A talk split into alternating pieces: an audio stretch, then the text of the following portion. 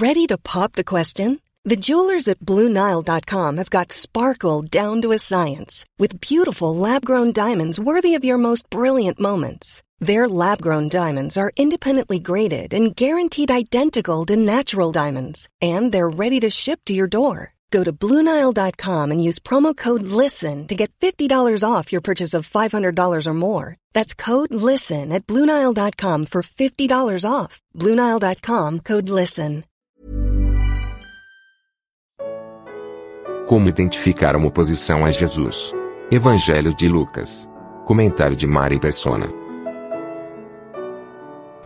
Existem três formas de oposição à obra de Deus. A primeira é a influência de Satanás, que nós vimos na passagem, começando no versículo 14 desse capítulo 11 de Lucas. O diabo levou os homens a duvidarem de Jesus, alegando que ele curava e libertava as pessoas pelo poder do príncipe dos demônios.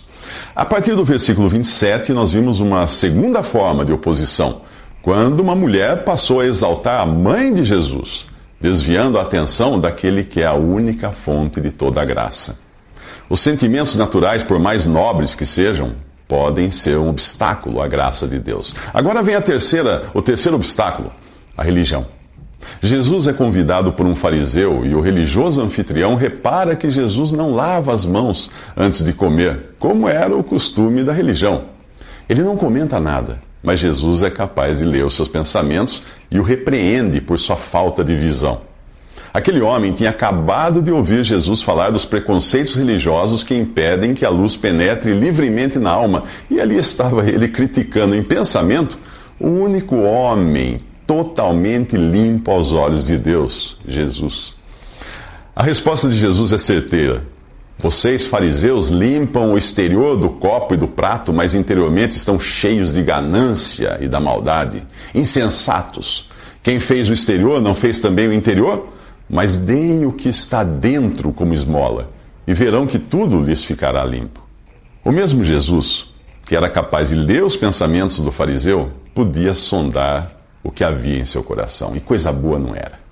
A religião ensina os homens a levarem uma vida correta exteriormente, mas não tem poder para mudar o interior, que é onde está a verdadeira imundície. O fariseu acha que dar esmolas é uma forma de ficar de bem com Deus, por isso Jesus vai direto ao ponto. Deem o que está dentro como esmola. O bem que você procura fazer exteriormente deve ser consequência do que existe dentro de você. E como poderá sair algo limpo de um coração sujo? Todo ser humano é pecador por natureza. A menos que isto seja resolvido, qualquer aparência exterior de piedade não passará de hipocrisia. O mesmo Deus que fez o exterior, fez também o interior, que é de onde tudo provém. Porém, se alguém lhe disser que para receber perdão de seus pecados. Você precisa mudar de vida, deixar seus vícios, fazer-se membro de uma igreja, vestir-se de uma determinada maneira, dar dízimos e ofertas, frequentar regularmente os cultos, etc, etc, etc. Livre-se desse fariseu.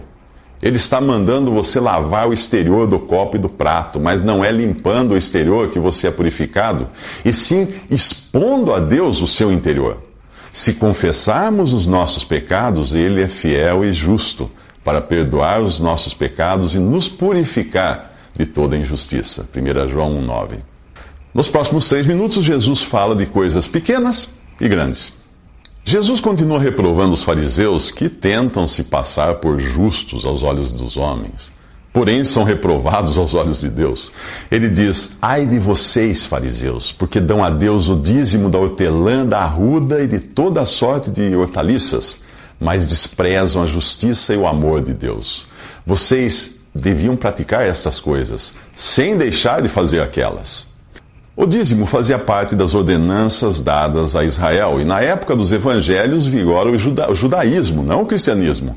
A igreja só seria criada no capítulo 2 do livro de Atos dos Apóstolos, e é nas epístolas, e não na lei, que nós encontramos instruções para a vida e adoração cristãs. Nas epístolas você encontra a doutrina dada à igreja, o povo celestial de Deus, e nela não há dízimos, e sim ofertas voluntárias. Para o cristão, também não há templos, altares, orquestras, dias santos, vestes cerimoniais, alimentos impuros e tantas coisas que a cristandade importou do judaísmo, ignorando a carta aos Hebreus que manda os cristãos se apartarem do antigo culto judaico. Ali diz: temos um altar do qual não tem direito de comer os que ministram no tabernáculo, ou seja, os participantes do judaísmo. Considerando que Jesus também sofreu fora das portas da cidade, a exortação é para que saiamos até ele, fora do acampamento ou do sistema religioso judaico. Isso está em Hebreus 13, versículos 10 em diante. O dízimo, portanto, era a décima parte do que um israelita obtinha como fruto do seu trabalho e oferecia a Deus para a manutenção do templo de Jerusalém, dos sacerdotes, levitas e necessitados mas na atual dispensação da igreja não existe um templo cristão. E não há sacerdotes ou líderes para serem sustentados, já que todos os salvos por Cristo são igualmente sacerdócio santo. Mas ainda há necessidades e o cristão tem o privilégio de fazer ofertas a Deus para esta finalidade. Porém, o foco do que Jesus está dizendo aqui não está especificamente no dízimo, e sim na má fé dos fariseus que davam religiosamente o dízimo até das coisas de menor valor, porém desprezavam a justiça e o amor de Deus, vivendo para satisfação própria. Jesus lhes diz para praticarem as coisas mais importantes sem negligenciar as de menor importância. E ele continua dizendo assim: Ai de vocês, fariseus, porque amam os lugares de honra nas sinagogas e as saudações em público. Ai de vocês, porque são como túmulos que não se veem por sobre os quais os homens andam sem o saber.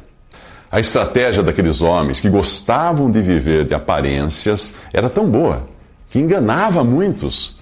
Passar por eles era o mesmo que caminhar sobre túmulos camuflados, sem perceber estar pisando em esqueletos ressequidos e sem vida.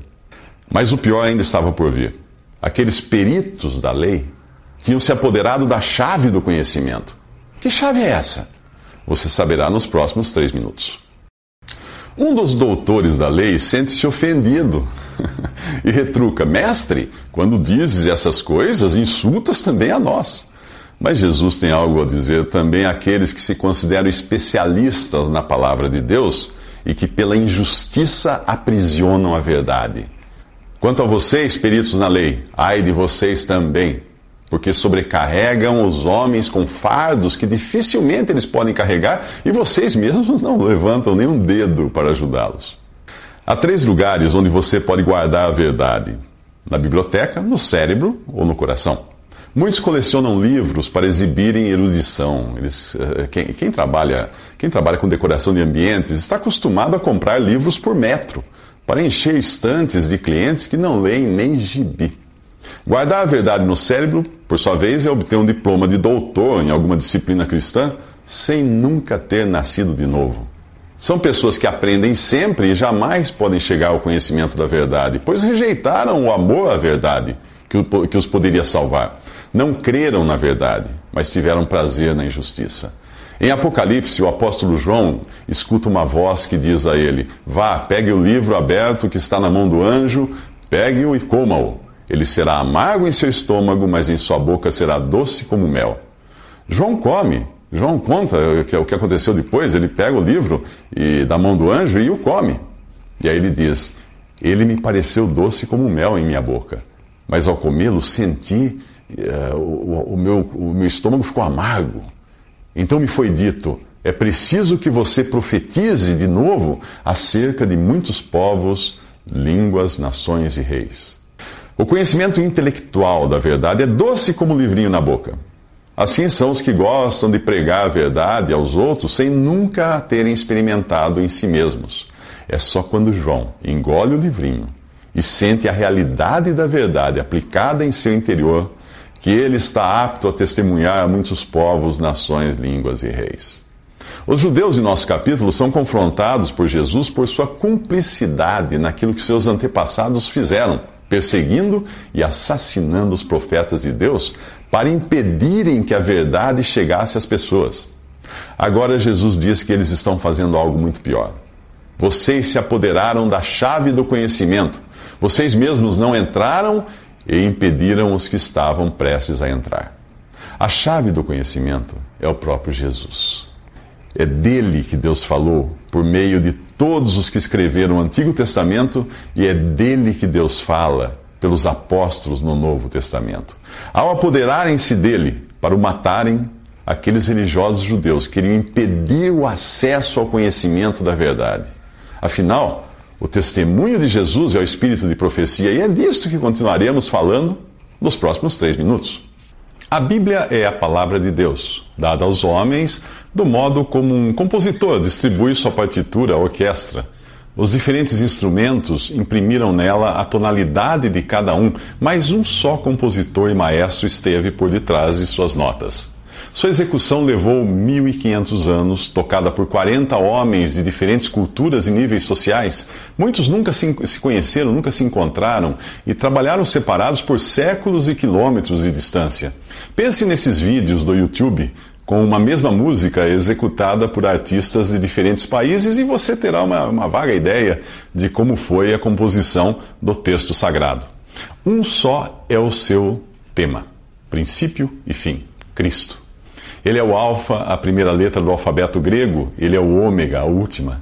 Por isso, Jesus aparece de Gênesis a Apocalipse. E se você deseja conhecer a verdade e se aproximar de Deus, precisará conhecer a Jesus. Ele disse: Eu sou o caminho e a verdade e a vida. Ninguém vem ao Pai a não ser por mim. Esse é o genuíno.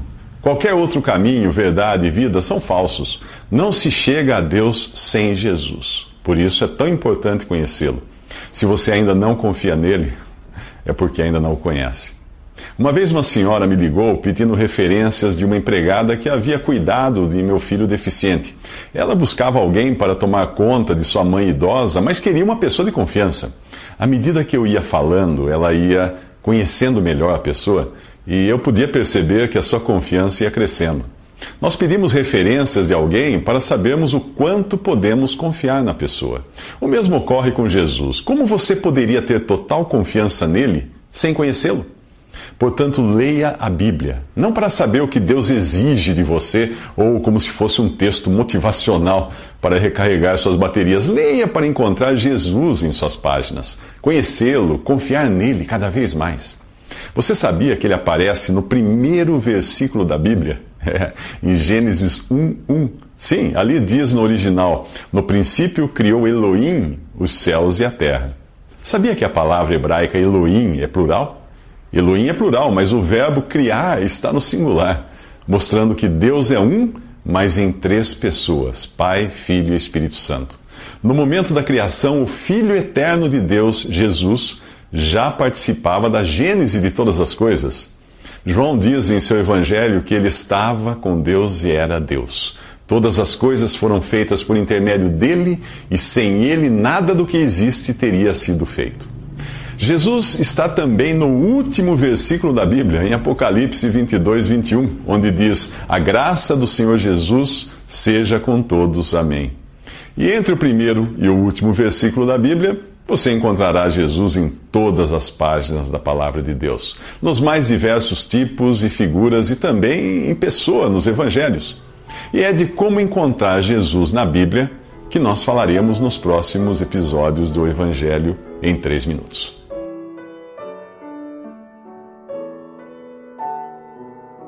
Visite respondi.com.br. Visite também 3minutos.net.